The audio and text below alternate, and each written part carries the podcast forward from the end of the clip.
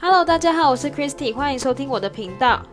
一年又快要过去四分之一了，刚好三月份是日本的樱花盛开的时期。虽然说日东京的樱花还没有完全盛开，可是，在某些地方，像是我家附近，就已经有一株一株的稀疏的那种樱花已经盛开了。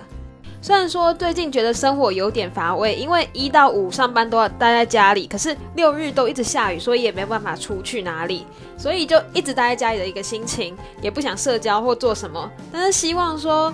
樱花就是满开的时候，我有一个动力可以出去赏花，然后再跟你们分享花季到底是怎么样子。好啦，身心俱疲的我，还是坚持说两个礼拜更新一次自己的 podcast，当做是给自己生活的一个回顾这样子。然后今天这一集是就职系列的最终回，我来讲一下我自己就职终于成功落幕、如释重负的那个瞬间。前面提到了我的就职心路历程，一路上可以说是非常的不顺利又很累的。而我最后拿到内定的公司，便是之前提过在 Tokyo Career Forum 上面得知招人的消息，并且经过了三次的面试才成功取得了入社资格的。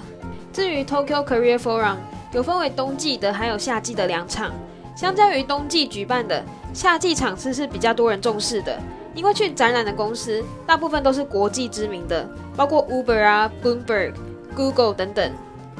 对于想进入大公司就职的人来说，是一个很好的机会取得门票。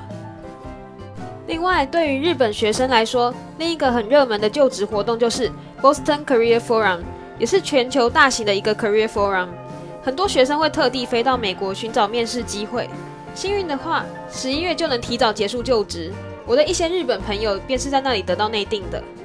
而在 Tokyo Career Forum 上面，我也去听了很多的大公司的说明会，也就是在那时候意外听到了我目前这家公司的说明会，决定报名应征 Business System 的部门。因为在面试阶段的时候很紧张。没有把自己想表达的好好传达出来。原本觉得说应该会像其他的公司一样，在面试阶段直接被刷掉。不过结果的信却让我有点意外，说是虽然我不适合这个部门，但是因为看上我的外语能力，决定帮我换部门继续面试。也因为自己无论如何都要把握住这一次难得的经验，所以不断努力的设想面试官会问什么问题。并且把各种题目都仔细准备过一遍之后，终于在最后收到了内定通知书。在那一刻，我的心情整个如释重负，终于可以好好的放松一般的感觉，而我也不用担心毕业及失业，并且可以在四月一号正式工作前，享受长达六个月的假期。那一天真的是我找工作以来的半年来心情最轻松，也是睡得最好的一天。现在进公司即将迈向第二年。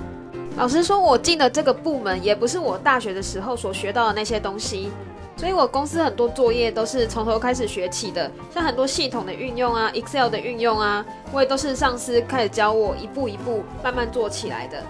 也希望我成为社会人士的第二年，我可以学到更多的东西，然后作业可以更上手一点。如果之后有空，会再跟你们分享一下我在职场上面的一些心得。好的，那我等一下就要去补眠了。那我们下次见，拜拜。